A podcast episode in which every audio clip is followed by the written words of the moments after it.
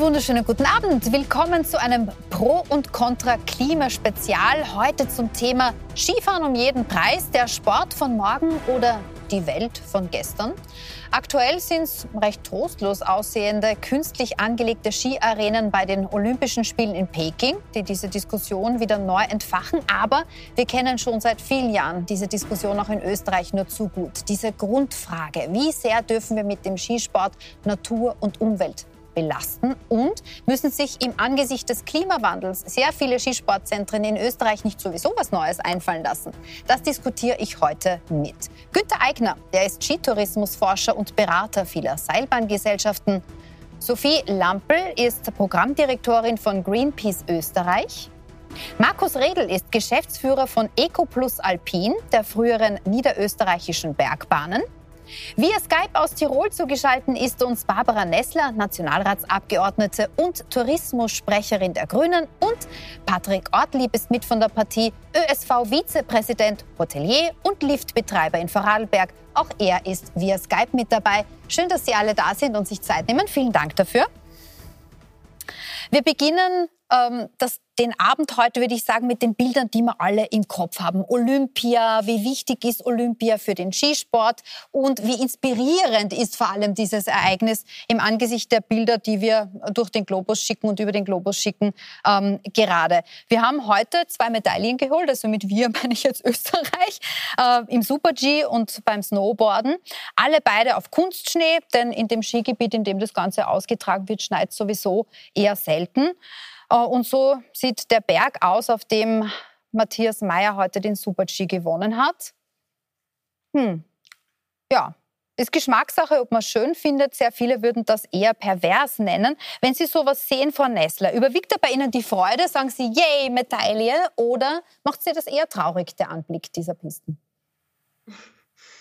Also der Anblick von einer künstlichen Piste, die am Rande von der äh, Wüste quasi liegt, das erfüllt mir jetzt nicht mit großer Freude. Natürlich ähm, abgesehen davon, dass ich natürlich die ähm, Leistung von unseren Sportlern und Sportlerinnen auf jeden Fall würdige. Aber wenn man sich die Bilder anschaut, ähm, das ist schon die dystopische, kaputte Landschaft, das wir auch im Hintergrund sehen. Mhm. Ähm, also das wirkt für mich vor allem abschreckend. Und wir wissen, dass beispielsweise in China, um die künstliche Piste zu errichten, hat es 2,5 Milliarden Liter an Wasser gebraucht. Also im Verhältnis könnte man damit ähm, zweieinhalb Mal eine Saison in Ischgl ähm, quasi durchführen. Abgesehen davon natürlich von der menschenrechtlichen Aspekte, die wir hier haben. Mhm. Ähm, und bin der Meinung, dass natürlich Austragungsorte ökologische Bedingungen dementsprechend haben sollten, die Menschenrechte wahren sollten und natürlich auch die demokratische Strukturen haben sollten, was in dem Fall nicht der Fall ist. Und über die Klimakrise ähm, bei der Winterspielen grundsätzlich nur. Wir haben auch hier internationale Forschungen, die ganz klar sagen, dass die meisten Austragungsorte in Europa schon 2050, also quasi schon in 30 Jahren, ähm, unzuverlässig sind, was die winterliche Bedingungen anbelangen. Da gehört zum Beispiel auch Innsbruck dazu und ich glaube, da müssen wir uns Gedanken darüber machen. Jetzt haben wir diesen menschenrechtlichen Aspekt, der sehr, sehr wichtig ist, ein Stück weit ausgeklammert in einer Sendung, in der es ums Klima geht. Aber der Nachhaltigkeitsgedanke, den China ja eigentlich auch in seiner Bewerbung propagiert hat, der wird gerade breit diskutiert. Heute sind dann Bilder des, des Big Air-Wettbewerbs durch die Medien gegangen. Auch das fanden einige Menschen verstörend. Steht in einem ehemaligen Stahlwerk. Gerade Big Air soll ja eigentlich ähm, durch Bilder bestechen, durch spektakuläre Stunts bestechen. Sind solche Bilder wirklich wirklich Werbung für einen Wintersport, für einen Skisport, Herr Ortlieb? Ja, man, man kann immer alles so und so darstellen. Man, man macht es einfach, auch Sie als Medien, man müsste eigentlich sauber recherchieren, was man berichtet. Sie haben einmal schon nicht einmal meine Position richtig recherchiert, weil ich bin nicht Vizepräsident des österreichischen Skiverbandes, so ganz nebenbei. Aber so ist halt einmal die Medienlandschaft momentan.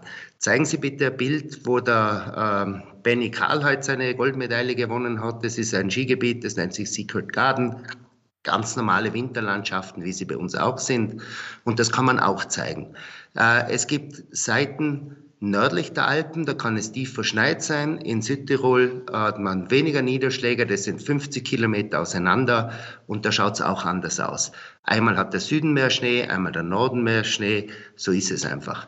Äh, ich verwehre mich langsam davon, dass man immer nur negative Sachen zeigen will, äh, wenn man ein Thema thematisieren will. Und das machen Sie jetzt momentan auch. Und da äh, muss ich einfach sagen, da muss ich etwas aggressiver auch vorgehen und mich für den Skisport einsetzen. Äh, es so, ist nicht so, der Wintersport ist ein wunderbarer Sport. Er ist sicher klimaneutral wie eine Flugreise nach äh, Ägypten oder weiß Gott wohin. Und äh, ja, ich habe noch nie einen Aufschrei gehört, warum bewirbt man Sommerurlaub? Äh, der Wintersport, der wird einfach niedergemacht momentan. Und da werde ich mit allen Mitteln dagegen kämpfen und ich stehe für den Skisport, wie er ist. Herr Ortlieb, also ich glaube, äh, wenn Sie die Debatte um den Klimawandel mitverfolgen, dann werden Sie auch hören, dass sehr kritisch beäugt wird, wenn Leute Fernreisen machen. Ich verstehe aber auch, dass Sie sich in Ihrem persönlichen Metier da ganz besonders sensibilisiert sehen. Wir können auch gern äh, die Piste zeigen, wo der Matthias Meyer gewonnen hat. Ja, den haben wir schon gesehen, den, den Matthias Meyer, aber Sie können auch gerne Benjamin Karlheit zeigen. Secret Garden, eine wunderschöne Winterlandschaft, alles verschneit rundherum. Die Gebiete sind 200 Kilometer auseinander. Äh, China wollte das machen. Das ist entschieden worden von Leuten, wo wir keinen Einfluss haben, dass die Olympiade oder die Olympischen Spiele dort stattfinden. Es ist äh, einfach nahe eines Großraumes. Man versucht Einwohnern einer Milliardenmetropole einen Freizeitwert zu bieten in der Zukunft. Deswegen hat man ihnen das gebaut. Und äh, das kann man den Leuten dort nicht verbieten, dass dort auch äh, künstliche Freizeitarenen geschaffen werden. Freizeitparks gibt's überall. Und es ist halt jetzt ein Wintersport-Freizeitpark über Sommer- und Wasserparks die gibt es auch überall auf der ganzen Welt. Die wurden auch in den letzten Jahren an jeder großen Metropole gebaut, ist noch nie zur Diskussion gestanden. Mhm. Gut, also bleiben wir mal bei den Olympischen Spielen. Sie haben jetzt auch Österreich schon mit ins Boot geholt und wo man welche Schneemengen erwarten kann, äh, Herr Ortlieb. Herr Eigner, die Grundfrage, die sich ja stellt, ist, ähm, es wird eben, wenn Menschen solche Bilder sehen von künstlich angelegten Skiarenen, die Frage im Raum stehen, ob man das jetzt gut findet oder nicht. Ist es noch zeitgemäß? Oder konzentrieren wir uns mit dem Wintersport auf Gebiete, wo man mehr mit und weniger ähm, gegen die Natur arbeitet, so wie das jetzt manchen in China und bei China unterstellt wird. Wenn solche Bilder um die Welt gehen, glauben Sie, ist das eine gute Werbung für den Wintersport? Nein, das glaube ich nicht. Also ich habe das Rennen selber ganz kurz nur angeschaut und diese Bilder natürlich gesehen. Ich kann ehrlich gesagt gar nicht beurteilen, ob das jedes Jahr so ist, dass da kein Schnee ist, dass es nur mit technischer Beschneiung geht oder nicht. Aber diese Bilder sind jedenfalls keine Werbung und ähm, sind für den Skisport ganz schlechte Bilder, mhm. weil sie ein Klischee bedienen, mit dem der, der Skisport äh, nicht gut leben kann. Mhm. Also ich würde es generell begrüßen, wenn die Olympischen Spiele wieder in Regionen wären, wo der Skisport verankert ist und auch kulturell und historisch beheimatet ist, wie es zum Beispiel 1994 in Lillehammer war. Ich könnte mir oder ich hätte mir Olympische Winterspiele in Tirol gut vorstellen können mit kurzen Wegen und mit viel Infrastruktur, die schon da ist. Aber da hat es eine Volksabstimmung gegeben, die war klar negativ. Ja. Aber ich glaube, es würde besser passen als diese Bilder dort. Die Frage ist halt auch, das Internationale Olympische Komitee hat ähm, argumentiert, es muss generell jeder eine Chance haben, auch ähm, Winterspiele auszurichten. Und äh, Kino vor allem hat auch betont, man würde sich äh, auch bei der Winterolympiade, bei den Winterolympischen Spielen um Nachhaltigkeit bemühen. Kann man wirklich, hätten Sie sich da einen Boykott gewünscht, Frau Lampel? Ich glaube, es geht jetzt erst einmal darum, ähm, dass man tatsächlich feststellen muss, dass die Spiele in China wahrscheinlich zu den am wenigsten nachhaltigsten Spielen gehören, ähm, die es bisher gab, weil nicht nur, wir sehen eh die Bilder oder haben die Bilder gesehen, die einem ein bisschen das Herz zerreißen lassen, zumindest mir, so sehr man sich über die Medaille natürlich freut. Ähm, nicht nur, dass das in völlig trockenen Bergen reingebaut wurde mit eben diesen massiven Wassermengen, die dafür notwendig waren. Es ist teilweise sogar durch Nationalparks gebaut worden. Das heißt, von nachhaltig kann hier gar nicht die Rede sein. Und ähm, das ist natürlich schade, dass was das ähm, Internationale Olympische Komitee erkannt hat, ist, dass die Klimakrise tatsächlich eine Gefahr für den Wintersport ist und hat sich äh, sozusagen Klimaschutz auch auf die Fahnen geheftet. Man sieht leider ähm, dieses Bekenntnis noch nicht jetzt bei den Spielen. Und wenn man sich bedenkt, dass ähm, die Frau Nessler hat es eh erwähnt, von den letzten 21 Austragungsorten ähm, für Olympische Spiele eigentlich nur mehr eine in Zukunft geeignet, fair, äh, geeignet dafür sein wird, faire und sichere Spiele abzuhalten, ist es natürlich fragwürdig. Und da muss man eigentlich auch, und da bin ich ganz beim Herrn Eigner, wenn man ähm, Winterspiele veranstaltet, auch schauen, dass man die an Orten macht, wo man nicht zusätzlich Megakomplexe bauen muss, zusätzlich irgendwas in die Landschaft stampfen muss, sondern eben auch schon auf Infrastruktur zurückgreifen kann, die auch schon existiert. Mhm. Das ist ja bei den meisten Winter, nicht nur bei den Winterspielen nicht so. Also, dass massive Anlagen dazugebaut werden, sobald ein Land den Zuschlag kriegt, das ist generell ähm, ein Phänomen von Olympischen Spielen oder von so Großevents äh, in mhm. allen möglichen Sportarten. Das ist ne? mit Sicherheit generell ein Problem, aber wenn wir jetzt auch so, äh, alles voller Entsetzen auf diese Piste schauen ähm, und auf die Umgebung dieser Piste, dann möchte ich nur erinnern, dass wir solche Bilder und eine ganz, ganz viel Aufregung darüber ja auch im Oktober hatten, rund um dieses ähm, weiße Band im Mittersil wo ja auch genau sozusagen ein weißer Streifen ähm, gebaut wurde, ähm, links und rechts kahle Berge. Und auch da stellt sich für Österreich die Frage, muss das denn sein? Mhm. Oder kann man nicht auch sich, wenn es um den Skisport geht, ein bisschen an die natürliche Saison anpassen? Gute Werbung oder etwas, was man sich lieber hätte sparen können. Herr Ortlieb hat ja auch kritisiert eingangs, dass wir bewusst Bilder zeigen oder dass bewusst oft Bilder um die Welt gehen von der ähm, Big Air Schanze neben am Stahlwerk oder vom ähm, Schneebandel, äh, vom Super G. Ähm, kann man es auch positiver betrachten oder sind Sie auch der Meinung, dass es eine keine gute Werbung eigentlich ist für den Skisport, was da aus China an Bildern kommt? Da bin ich ganz der Meinung, dass es sicher keine gute Werbung ist. Man, äh, Skisport oder Wintersport allgemein äh, ist in der Natur, ist, ist verschneit, äh, Schnee ist nur Wasser und Luft und, und kalte Temperaturen. Deswegen, es hat schon, Großteil ist es, oder sagen wir mal, Wintersport ist sehr positiv für mich. Es ist ein Riesenerholungswert, dass natürlich ähm, in Zeiten, wo über Klima diskutiert wird, berechtigterweise über Klima diskutiert wird, äh, natürlich auch Negativbeispiele gebracht werden, wie jetzt auch gerade das, das äh, Kunstschneeband äh, Mittersil, das da angesprochen wurde. Ähm, man kann es auch wieder anders sehen. Äh, ich weiß, das ist eine Trainingsstrecke, wo Kinder tausende Kinder trainieren. Wir haben in Zürs das gleiche Thema, es wurde auch kritisiert. Ähm, das ist Schnee, der vom Vorjahr zusammengesammelt wurde. Das, ist, das wird nicht um diese Zeit mit, weiß Gott, welcher Energie äh, hergestellt. Das ist echt Snow Farming, der gesammelt wird und abgedeckt wird, rein mit Hackschnitzel, die dann auch wieder in einem Biomasseheizwerk landen und dort verbrannt werden. Ähm, und da wird halt ein, ein Streifen gemacht. Es, es ist nicht Winter, da, da stimme ich voll und ganz zu. Aber ich bin selbst Funktionär und war lang Trainer bei den Kindern in unserem Skiclub. Die sparen sich Tag für Tag 200, 250 Kilometer zum Fahren auf dem Gletscher, nur dass sie ihre Trainingseinheiten fahren können. Dem Risiko, dem sie ausgesetzt sind auf der Straße, das braucht man gar nicht diskutieren. Die CO2-Belastung mit diesen Kilometern, die gefahren wird, braucht man auch nicht diskutieren. Das ist einfach vor Ort, können sich Kinder bewegen, die Politik hat es bis heute nicht geschafft, die tägliche Sportstunde äh, einzuführen. Und dann gibt es halt Vereine und Verbände, die versuchen, äh, für Kinder und Jugendliche eine sinnvolle Freizeitgestaltung zu machen und dass sie dort trainieren können, nahe ihrer Heimat. Und man kann es auch von der Seite sehen. Ob jetzt der Streifen der schön in der Natur ist oder nicht, äh, stelle ich auch in Frage. Mhm. Aber der Vorteil überwiegt.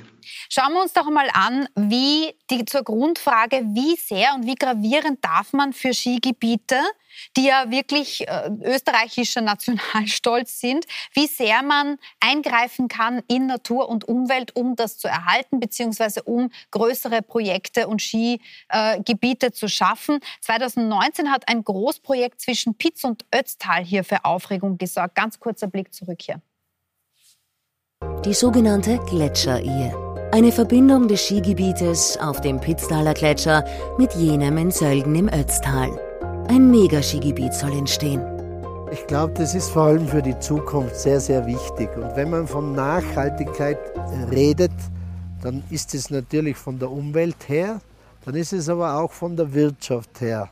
Das sichert vor allem für die Jugend, für die Zukunft, äh, gerade weil es eben diese Höhe hat, diese Gletscher verbindet, die Zukunft nachhaltig ab.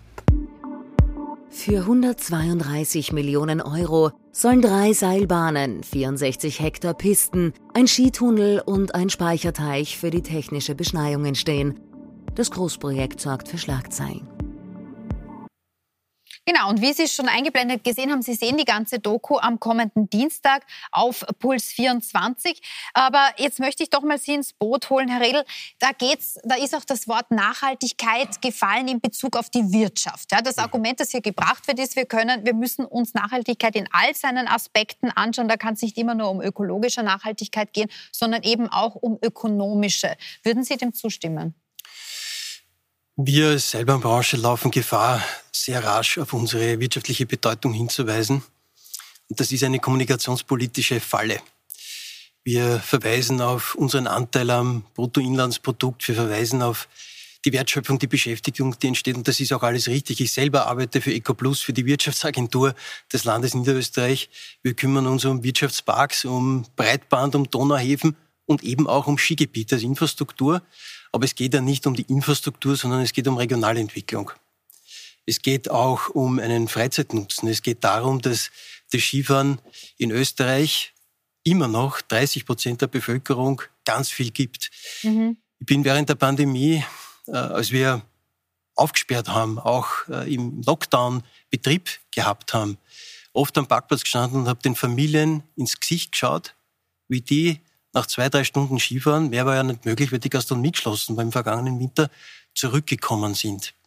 Mhm. Das ist ein soziales Erlebnis, das ist etwas fürs Wohlbefinden, das gehört zur Lebenskultur dazu, das ist, das ist etwas, was in Zahlen nicht so leicht zu bemessen ist. Und da gibt's in Österreich 50 Millionen Besuche, die da jeden Winter stattfinden. Das ist eine hochprofessionelle Branche, aber wir sind nicht Verkehrsdienstleister. Mhm. Wir sind Gastgeber. Da geht es eigentlich um etwas Menschliches, das da passiert. Und wenn Sie mich vorher nach einem Positivbeispiel auch äh, gefragt haben, einen Olympiasieger soll man nicht, äh, nicht äh, unterbrechen. Wir haben jetzt auch einen Olympiasieger mit dem Benjamin Karl, der kommt aus Niederösterreich, aus Wilhelmsburg, das ist in der Nähe von St. Pölten. Zwischen St. Pölten und Marazell gelegen waren noch vor 10 Jahren, 15 Jahren mehrere Skigebiete. Jetzt gibt's noch zwei. Mhm. Und diese Skigebiete brauchen, wir sagen, eine technische Beschneiung. Die brauchen Maschinenschnee, dass sie insbesondere früh in der Saison, also in den Weihnachtsferien, einen Betrieb führen können, aufsperren können. Das ist einfach wirtschaftlich für uns auch wichtig, damit wir diese Infrastruktur erhalten können an bestimmten Orten.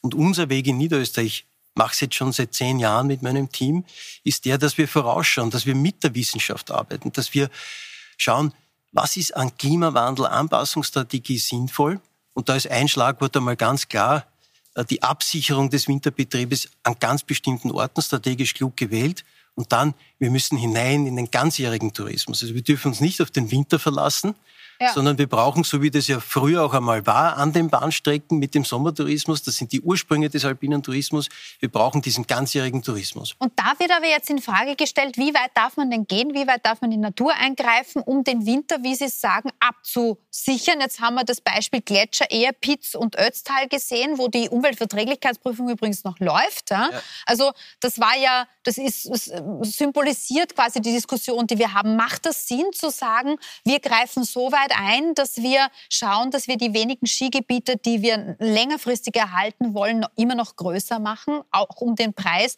ähm, dass sowas stattfindet? Ja, also die Gletscherehe, das ist ein spezielles Thema. Das würde ich jetzt mal außen vor lassen. Das ist ein spezielles Thema mit sehr großen Eingriffen in die Natur und das die Schlagzeilen dominiert hat. Aber generell ist es tatsächlich so, in den letzten 20 Jahren wurden Skigebiete fusioniert. Und jetzt könnte man fragen, warum machen die das? Und das liegt zum Teil auch an der Digitalisierung. Die Digitalisierung macht uns für alles äh, Listen. Und wenn ich in London bin oder in Berlin oder in Wien und ich gebe ein Skifahren in Österreich, bekomme ich eine Liste. Und die Listen sind gereiht und sind gereiht nach der Anzahl der Pistenkilometer. Das heißt, man könnte auch sagen, die Digitalisierung hat die Skigebiete gezwungen, sich zusammenzuschließen. Dann wird die Anzahl der Pistenkilometer größer und dann bin ich auf der ersten Seite der Vorschläge drauf. Mhm. Ähm, und das ist das eigentlich, was in den letzten Jahren passiert ist. Einzelne Skigebiete haben sich zusammengeschlossen. Das waren häufig sehr geringe Eingriffe in die Natur. Und was wir aber kaum besprechen medial ist, dass jedes Jahr sperren in Österreich Skigebiete zu. Aber diese kleinen Skigebiete stehen nicht so prominent in der Zeitung wie die Gletscherehe.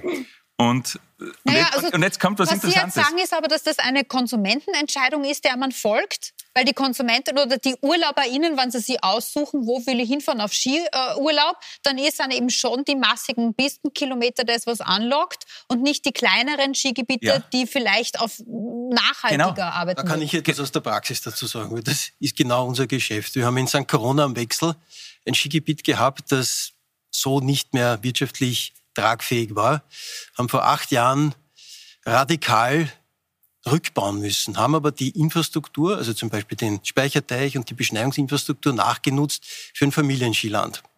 Mhm. Wir wissen aufgrund der Mobilfunkbewegungsdaten, wie weit die Eltern fahren, um genau dieses hochspezialisierte Angebot zu besuchen. Die kommen von Graz, die kommen von Wien und wir haben dort einen, einen Vormittagsbetrieb, wir haben dort einen Nachmittagsbetrieb, wir haben einen Abendbetrieb und wir müssen überhaupt schauen, wenn wir schon technische Infrastruktur richten und betreiben, dann müssen wir die optimal nutzen. Ja. Dann müssen wir die wirklich gut nutzen. Ich Darf ich meinen äh, Punkt noch ja. fertig ausführen? Was ich zuerst noch sagen wollte, ist ganz wichtig, ganz entscheidend. Die Anzahl der Skigebiete in Österreich ist in den letzten Jahrzehnten kontinuierlich weniger geworden. Die Anzahl der Skilifte ist weniger geworden. Und alle Experten sind sich einig, dass in den nächsten 20 Jahren wird die Anzahl der Skigebiete weniger werden, die Anzahl der Skilifte weniger werden und der Flächenverbrauch des organisierten Skisports wird weniger werden. Mhm. Und das, die klaren Daten und Fakten stehen diametral entgegengesetzt zur öffentlichen Wahrnehmung dass die, der Flächenverbrauch immer weiter steigen würde. Das gebe ich aber gleich weiter, Frau Nessler. Das Problem erledigt sich, ich sage es mal ganz flapsig von selbst. Es gibt Skigebiete, die sich umorientieren, die aufgeben, für die es eh nicht mehr wirtschaftlich ist und somit verringert sich auch der Flächenverbrauch. Ganz bestimmt, Und damit auch der Eingriff ins, in Ökosysteme und in die Natur. Naja, also Zuerst einmal ähm, zu den Fakten. Es gibt kein Land der Welt, das so viele Großskigebiete hat wie Österreich. Ähm, und zum Flächenfraß muss man dazu sagen, es geht nicht per se nur um das Skigebiet. Ähm, es geht bei Erweiterung, Zusammenschlüsse, es geht immer darum, dass man auch neue Straßen, Erweiterung für Straßen gebaut werden muss, Parkplätze etc. Das dürfen wir nicht aus den Augen lassen.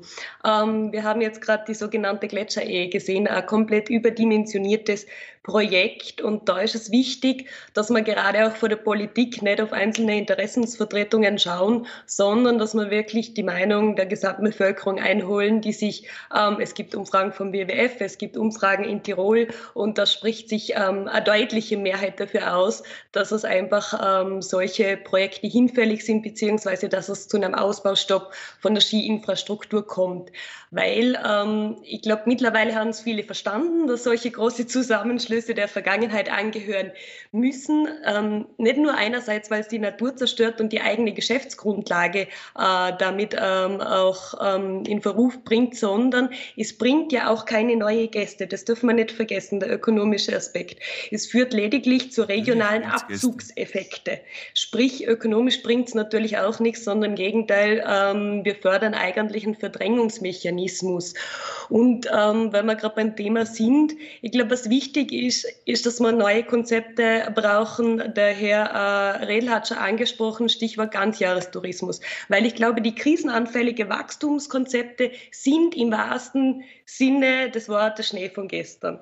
Warum? Wir wissen einfach, wir haben Prognosen von der Wissenschaft, ähm, die ganz klar zeigen, dass wir in beispielsweise 78 ähm, Jahren nur noch zwei Tage eine geschlossene Schneedecke äh, in Österreich haben werden.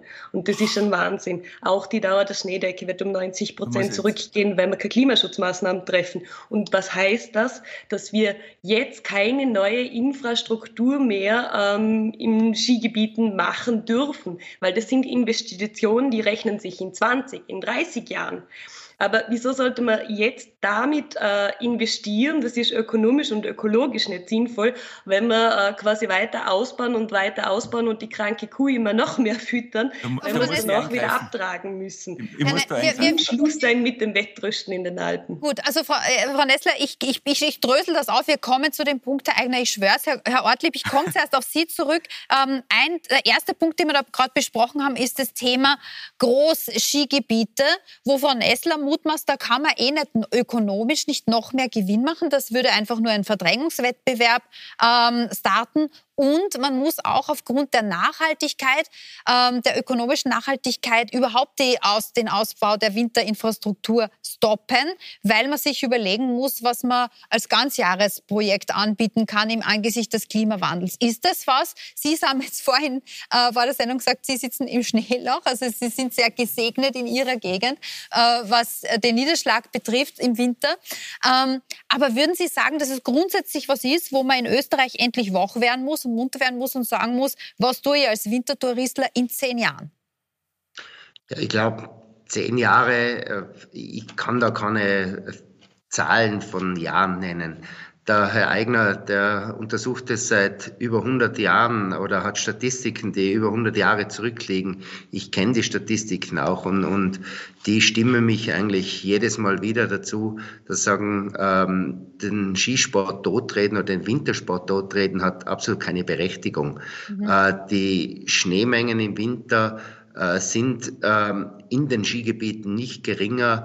Ähm, sagen wir mal, der, der Schneeverbrauch wird höher. Die, die Lifte ähm, befördern mehr Passagiere, es ist äh, mehr mechanische Reibung auf der Piste, es ist der Schneeverbrauch Tag für Tag höher, die Pisten müssen jeden Tag bestens präpariert sein.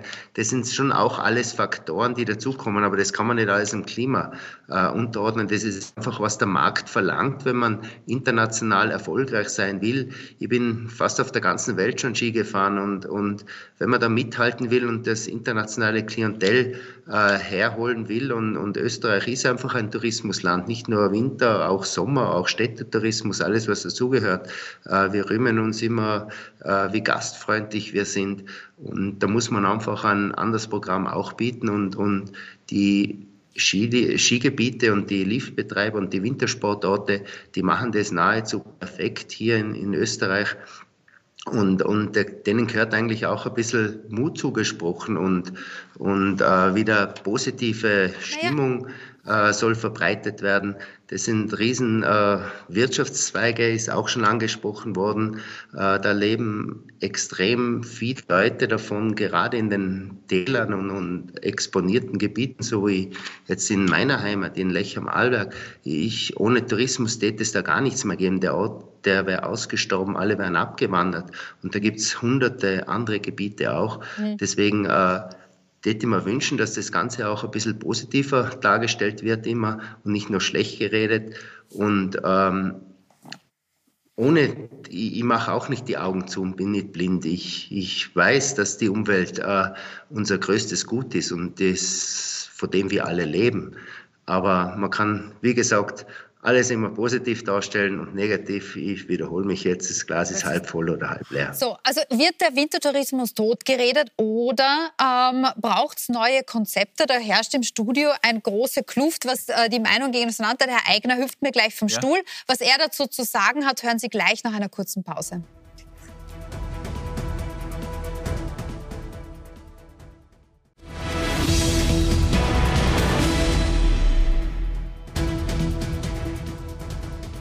Willkommen zurück zu einem Pro- und Contra-Klima-Spezial unter dem Titel Skifahren um jeden Preis, der Sport von morgen oder die Welt von gestern. Wir sind gerade in einer sehr, sehr spannenden Diskussion, die sich darum dreht, wie nachhaltig bzw. wie langlebig die Wintertourismus-Idee, wie wir sie kennen, in Österreich überhaupt noch sein kann im Angesicht des Klimawandels. Herr Eigner, Sie beraten Seilbahnbetreiber.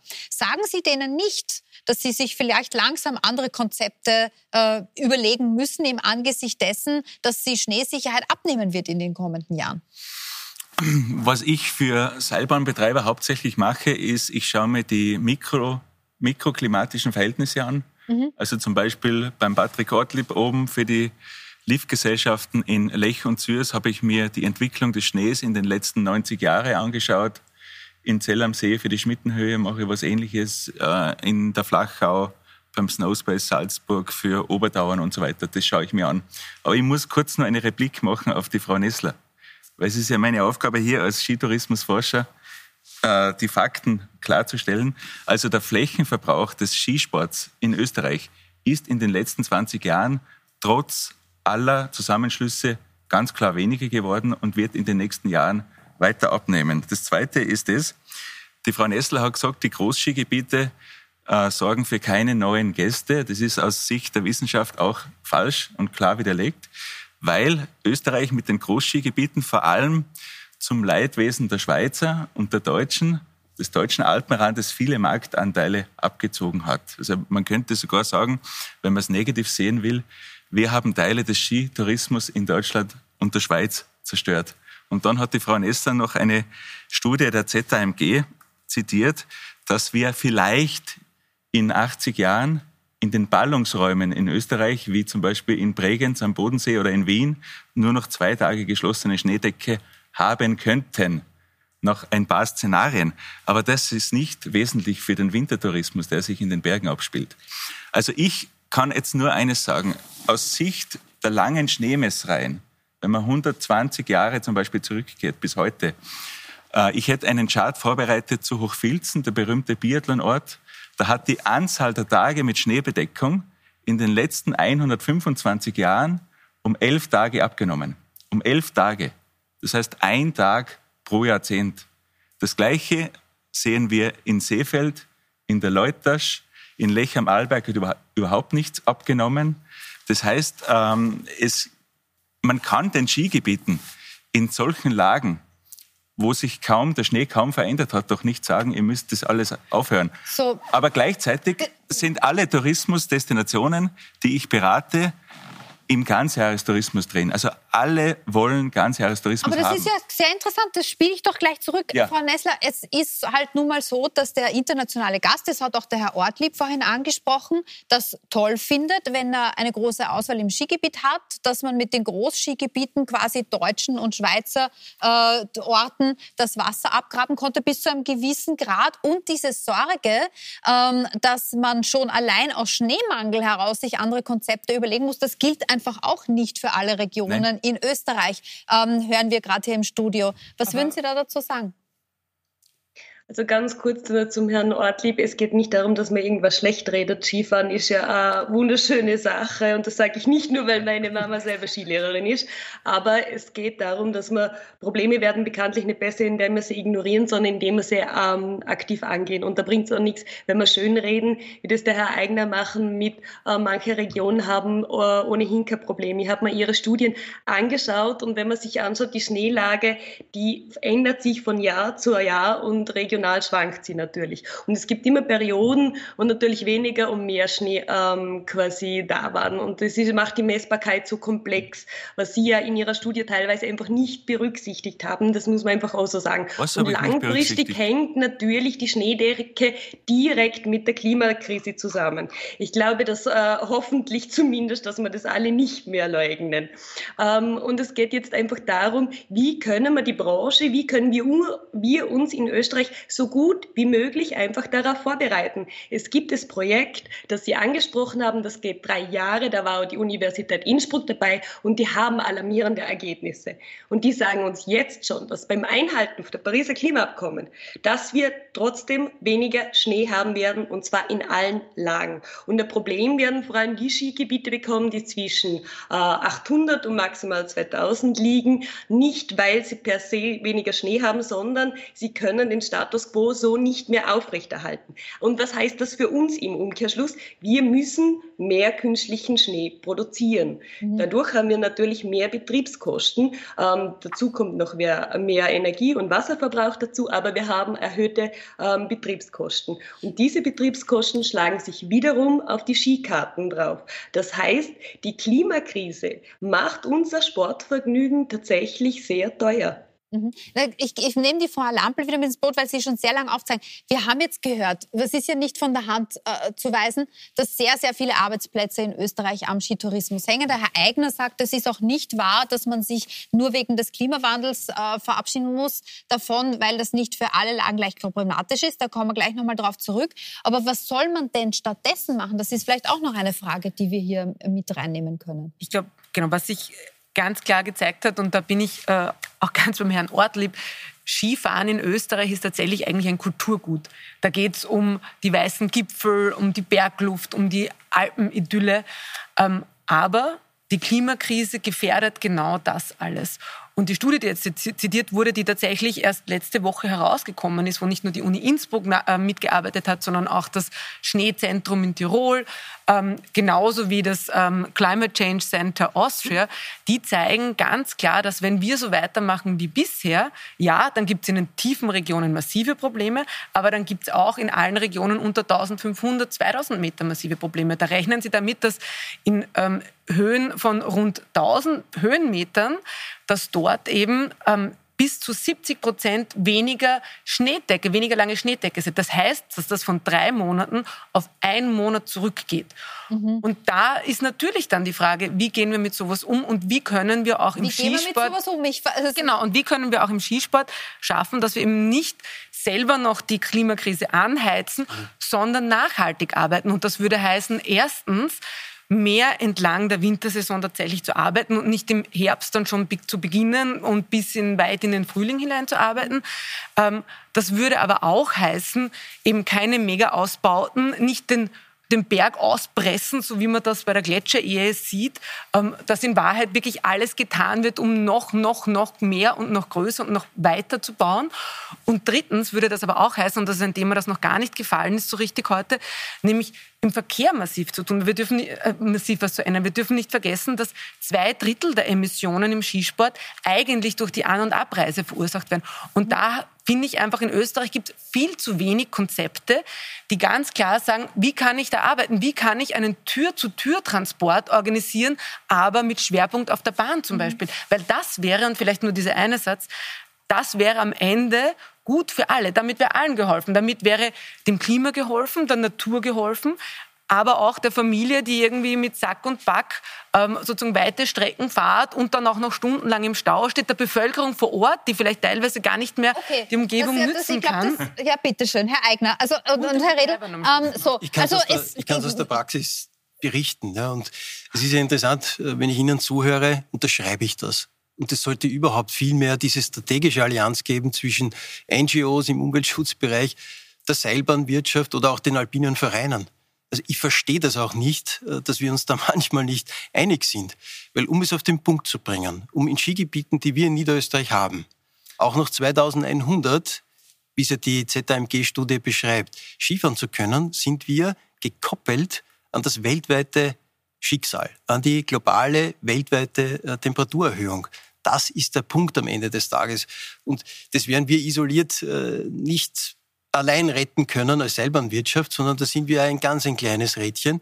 Und wir sind genauso davon abhängig, dass etwas passiert. Wir sind genauso davon abhängig, dass wir diese Klimakrise dass, dass wir das in den Griff bekommen. Ja. Mhm. Das wäre so schön, dass auch, gut, also auch, auch, auch ein bisschen lauter die Stimmen zu hören, die dann auch politisch Druck machen, dass sowas wie ein Klimaschutz ja, wir sagen das schon, wir sagen das schon. Jetzt haben wir hier aber eine Achse, das finde ich schon interessant, zwischen Seilbahnwirtschaft und, äh, und, und Greenpeace, die sagt, na ja, sicher müssen wir uns andere Konzepte überlegen, Herr Eigner. Wo sind Sie denn da, ähm, wo sind Sie denn da den Kontrapunkt, dass die sich täuschen, was die Entwicklung des Klimas betrifft?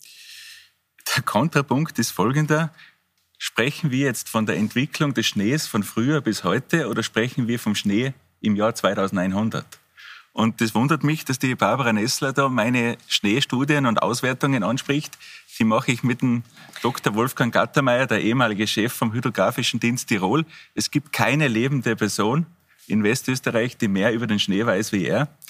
Und ich mache gerne mal einen Termin mit der Frau Nessler und stelle die Messereien vor. Bis jetzt ist in den Wintersportregionen sehr wenig passiert. Aber ich gebe der Frau Nessler recht, das könnte sich in Zukunft ändern, vor allem wenn wir bis ins Jahr 2100 voranschauen. Aber die Frau K. hat jetzt, glaube ich, einen ganz wichtigen Punkt angesprochen.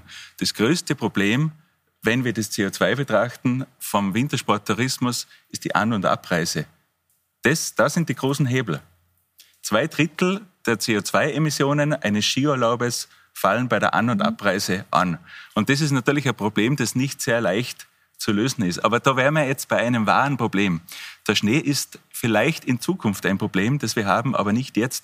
Wir haben aktuell, solange also Skisaisonen... die zwei Damen äh, zitieren, ja, die letzte kurz, Woche rausgekommen wir, wir ist, haben, die sagen, sagen, das ist im Jahr haben, 2100 erst. Ja, genau. Wir haben aktuell, wir haben aktuell so lange Skisaisonen wie noch nie zuvor in der Geschichte des Skisports. Mhm. Das liegt natürlich auch an der technischen Beschneiung, aber das ist halt die Realität, ob man sie mag, die Schneekanonen oder nicht. Ich okay. glaube, was, was, klar ist, sozusagen nicht nur bei dieser ZAMK-Studie der letzten Woche, sondern es gibt natürlich auch den, ähm, den Sachstandsbericht äh, für Österreich vom ganzen, vom Austrian Panel on ja. Climate etc. Nein, ich glaube, es ist ein bisschen ein anderer Stadt anders. Ähm, da, da ist ganz klar, also die Wissenschaft ähm, hat eine einhellige Meinung, wenn es darum geht, dass erstens die Temperaturen steigen, zweitens die Schneefallgrenze steigt und drittens die kontinuierliche Schneedecke abnimmt. Ich glaube, das mhm. ist klarer Stand der Wissenschaft und da mag es natürlich regional kleine Unterschiede geben, aber im Durchschnitt ist das so und war auch in den vergangenen naja, Jahren. Ja gut, aber wir reden alle und wir sehen das ja, Genau, und so. wir sehen das ja aber auch an den Gletschern, dass der Schneefall da ja auch ganz egal ist, weil selbst wenn es einen Schnee gibt,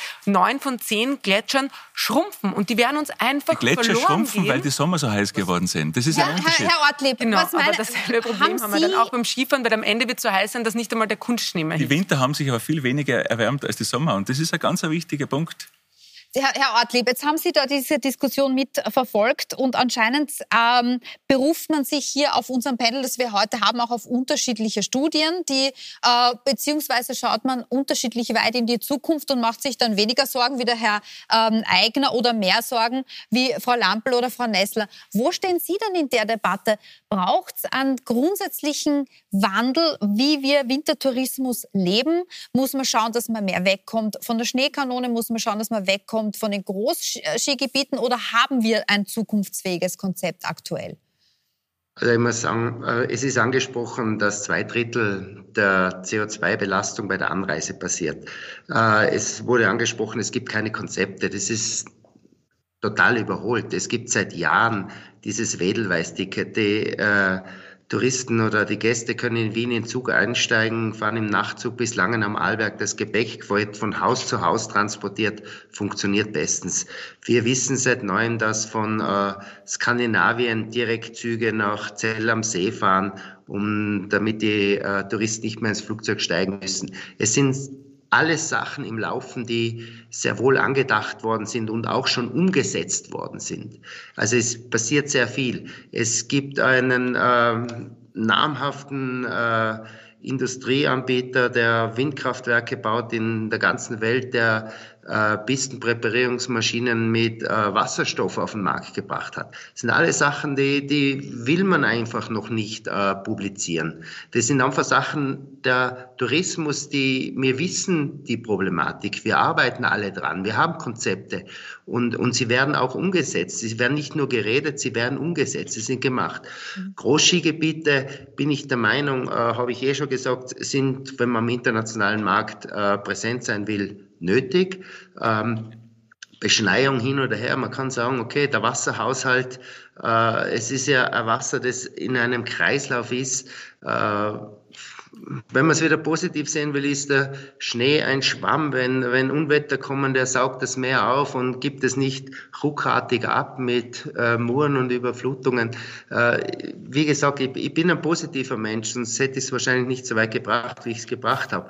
Aber es ist, ja. es ist immer eine Anschauenssache, aber ich kämpfe dafür, dass der Sport ein guter Sport ist, der Wintersport ein guter Sport ist und der Rennlauf, den braucht es genauso dazu, dass wir auch junge Leute wieder dazu bringen, zu dem Sport machen und, und die mhm. Bilder sind einfach wunderschön. So, und jetzt haben wir, das sagt der Herr Ortlieb so, für all das, was Sie ansprechen, Anreise, ähm, Beschneiung, Pistenpräparation, gibt es äh, technologische bzw. infrastrukturelle Lösungen, die vielleicht noch nicht so weit sind, dass man ähm, ganz zufrieden damit sein kann. Aber das ist ja alles am Laufen. Genau, also das würde ich auch tatsächlich so sehen. Es gibt Beispiele, wo man mit der Bahn hinfahren kann, mit dem Nightjet dann dort auch direkt die Verbindung hat ähm, und den Transfer ins Hotel.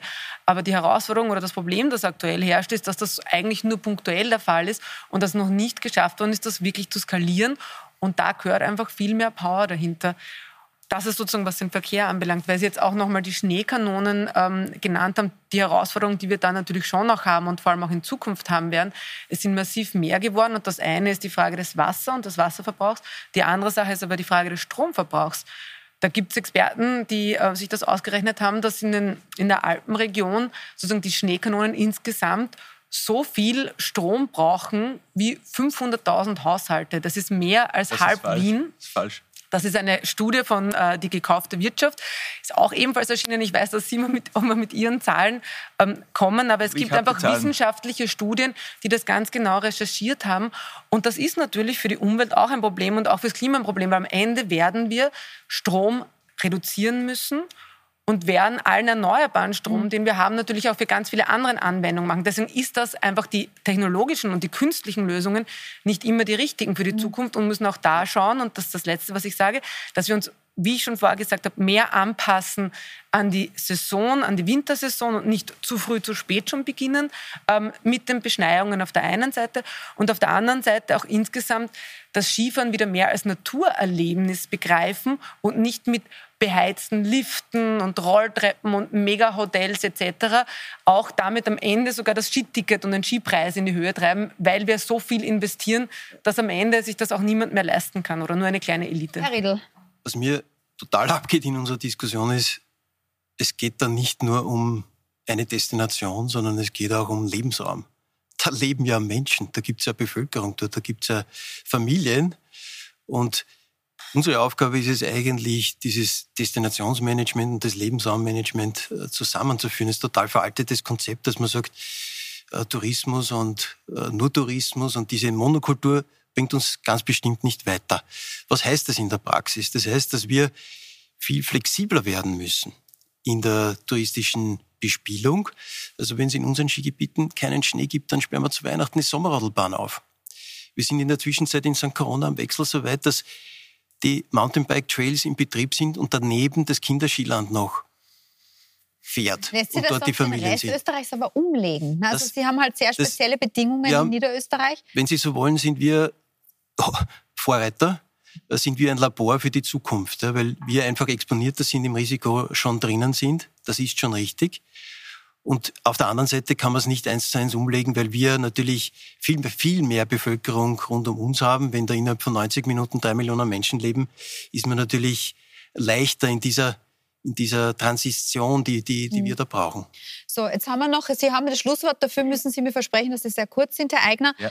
Ähm, es ist eine energiehungrige Zeit, in der wir eintauchen, das lässt sich nicht leugnen. Ja, also Nein. da braucht man nicht Nein. über Zahlen diskutieren, sondern es wird Ihnen jeder sagen, wie kann man das reduzieren? Wie kann man schauen, dass man in den Skigebieten trotzdem versucht, äh, nicht alles mit den, es den Menschen nicht so gemütlich zu machen, dass man Ski fährt, während man sich fühlt wie im Wohnzimmer? Oder ist es trotzdem okay aus Ihrer Sicht? Der CO2-Footprint der Skigebiete ist gar nicht so schlecht. Nur 4% des CO2s beim Skiurlaub gehen direkt im Skigebiet oder werden direkt im Skigebiet erzeugt. 4% nur. Das heißt, das Skifahren, der organisierte Skilauf ist viel besser, als man glaubt. Aber mit, der, mit den CO2-freien Pistenraupen kann man in den nächsten zehn Jahren noch einen großen Schritt nach vorne machen. Gut, dann sage ich Dankeschön für die Diskussion. Wir haben eine Doku für Sie am kommenden Dienstag. Sie haben es schon immer wieder gehört bei uns am 15.02. ab 19.30 Uhr auf Puls 24 zu genau dem Thema. Ich hoffe, äh, Sie konnten für sich was mitnehmen und genießen Ihren Skiurlaub genießen die Natur und hoffen wir, dass wir mit guten und positiven Konzepten in die Zukunft kommen. Danke für die Diskussion heute und für Sie einen schönen Abend.